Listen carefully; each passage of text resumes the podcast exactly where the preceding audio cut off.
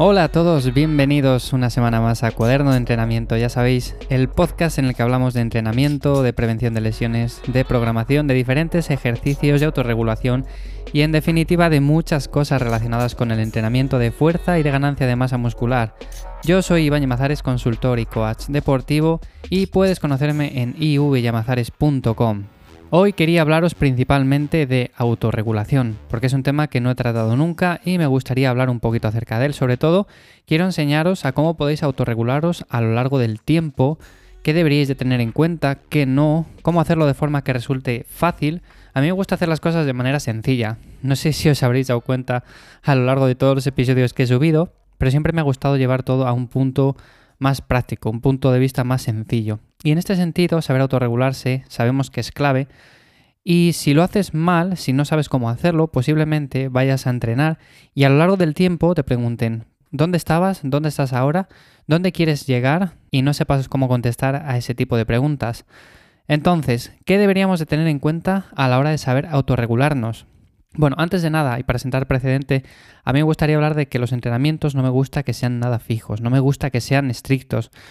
Eh, por decirlo, que no sean algo cuadriculado, que no sea, tengo que entrenar lunes, miércoles, viernes, sábado, unos días en concreto, unos ejercicios en concreto, repeticiones que sean muy fijas, un volumen que no varíe, en definitiva, una estructura demasiado rígida. A mí no me gustan los programas de entrenamiento así.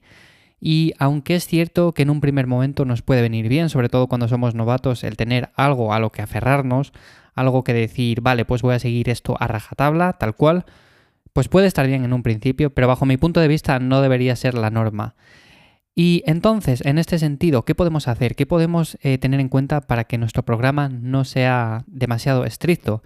Pues una de las cosas más importantes es el saber autorregularse sesión tras sesión porque no todos los días hemos descansado igual, las semanas son diferentes, tenemos diferentes cosas que hacer y vas a llegar a los entrenamientos de forma diferente.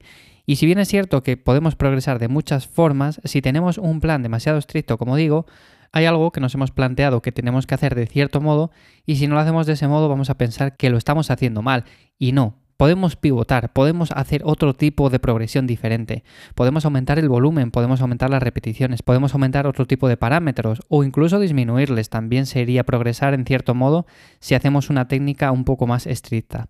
Entonces hay que tener en cuenta todos esos factores y lo que primero tienes que tener en cuenta es que plantees un programa flexible que de sesión en sesión sepas que tienes que hacer ciertas cosas. Por ejemplo, vamos a poner que un 60% sea un programa estricto, pero llegues a una parte en la cual, por ejemplo, mm, vamos a pensar en músculos un poco más pequeños, un poco más con ejercicios analíticos. Digamos, tengo que entrenar esta parte del cuerpo, por ejemplo, los tríceps, al terminar este tipo de entrenamiento. Pues planteate decir, vale, pues voy a hacer dos series, pero no digas, tienen que ser de este ejercicio sí o sí, y cada semana tengo que aumentar una repetición sí o sí. No, Puedes hacerlo de muchas otras formas. De hecho, mi consejo es que pongas que tienes que hacer en ese entrenamiento tanto volumen de trabajo para ese músculo, pero que puedes hacerlo con este ejercicio, este o este otro. Y que puedes hacerlo de muchas formas, según te encuentres. Puedes aumentar repeticiones, puedes aumentar un poco el volumen, sesión tras sesión, etcétera, etcétera. Y ahora sí, ¿cómo podemos saber autorregularnos? Esto sí que es importante. Tenemos que saber y tenemos que conocer cómo podemos aumentar nuestro nivel de esfuerzo sesión tras sesión, cómo podemos hacer más, cómo podemos ir progresando en una línea ascendente y de esta forma vamos a ir cumpliendo los objetivos.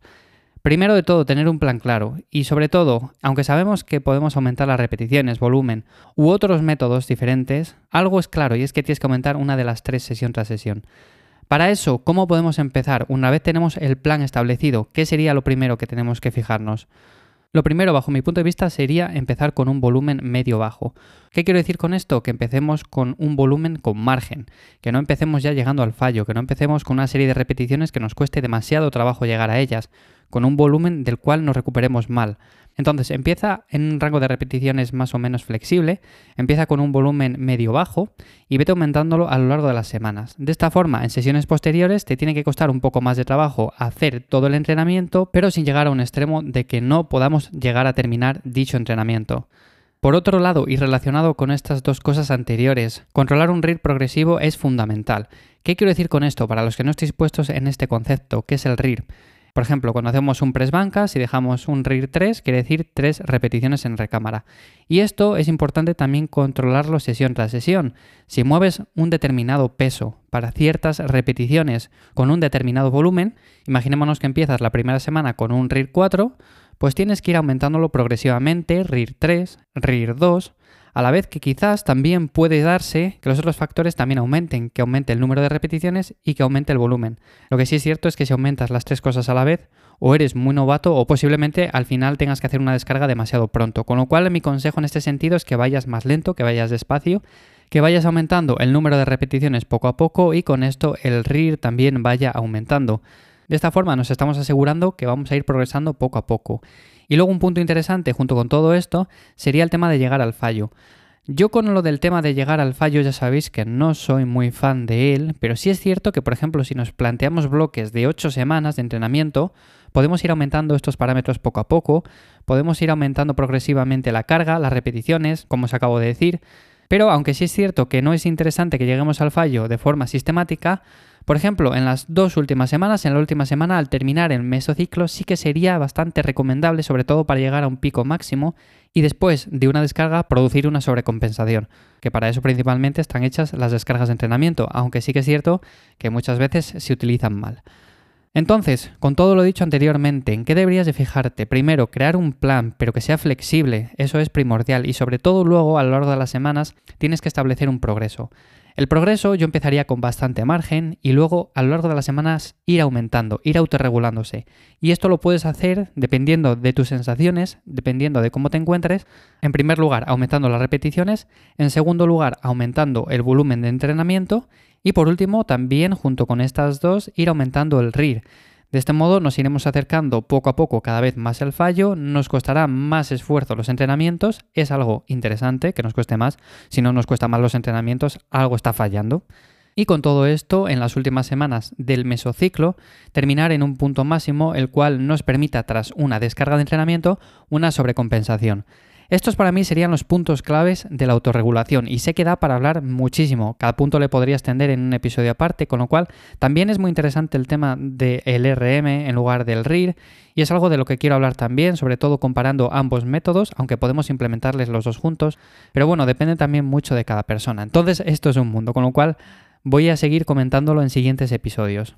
Por cierto, algo interesante también y es el tema de las agujetas no nos indica nada y a la vez nos indica mucho. Y con esto quiero decir lo siguiente. Cuando empezamos un programa de entrenamiento, lo más probable, lo más común, es que tengamos agujetas ciertos días. Es normal, pero lo que no es normal es que estemos cuatro semanas seguidas entrenando y que las agujetas nos duren cuatro días seguidos cada vez que entrenamos ciertos músculos. Eso quiere decir que te estás pasando con el volumen de entrenamiento y como dije anteriormente, mi recomendación es que empieces por unos rangos de volumen un poco más bajos y vayas subiéndolo poco a poco. Si no sabes cuánto volumen meter en tus entrenamientos, también he hablado aquí en este podcast en algún episodio precisamente de eso, así que te invito a que hagas scroll hacia abajo y lo escuches. Y como digo, creo que es bastante interesante que prestemos atención a este tipo de parámetros. Luego, a lo largo del tiempo, posiblemente llegue incluso que no tengamos agujetas, pero no tener agujetas no significa que estemos haciendo las cosas mal, para nada. Podemos estar haciéndolas perfectamente bien y no tener agujetas, y podemos tener agujetas y hacerlo mal. Entonces, hay que tenerlas en cuenta, pero a la vez no hay que tenerlas en cuenta. O por ejemplo, sería un indicador de que estás haciendo las cosas medianamente bien, o sea, de que estás entrenando con un volumen que te está provocando cierto daño muscular. Pero si esas agujetas se prolongan demasiado en el tiempo, si semana tras semana nuestra recuperación se ve comprometida debido a esas agujetas, pues al final no nos va a permitir progresar con estos tres factores que te comentaba anteriormente. Así que ten en cuenta todo esto, lo voy a extender más en siguientes episodios, ya que es un tema que da para hablar mucho y no me gusta hacer un episodio de media hora, ya que podría estar media hora, una hora o dos horas incluso hablando de esto. Y me interesa mucho más dividirlo que así seguro que también vosotros asimiláis mucho mejor esta información. Además, si quieres que hable de algún tema en concreto, ya sabéis que en ivyamazares.com barra contactar, me lo puedes proponer ahí y en siguientes episodios yo todas esas cosas las voy anotando, al igual que acabo de anotar que voy a hablar del RIR versus el RM como sistema de progresión. Con lo cual, todo eso, todo lo que me queráis comentar, pues a través de ahí, en ivyamazares.com, me lo podéis comentar y son cosas que voy dejando para siguientes episodios. También te recuerdo que puedes seguirme en arroba ivyamazares tanto en Twitter como en Instagram. Ya sabes que valoro mucho un me gusta o un comentario. Y sin más, gracias por estar ahí. Nos escuchamos la semana que viene en un nuevo episodio de Cuaderno de Entrenamiento.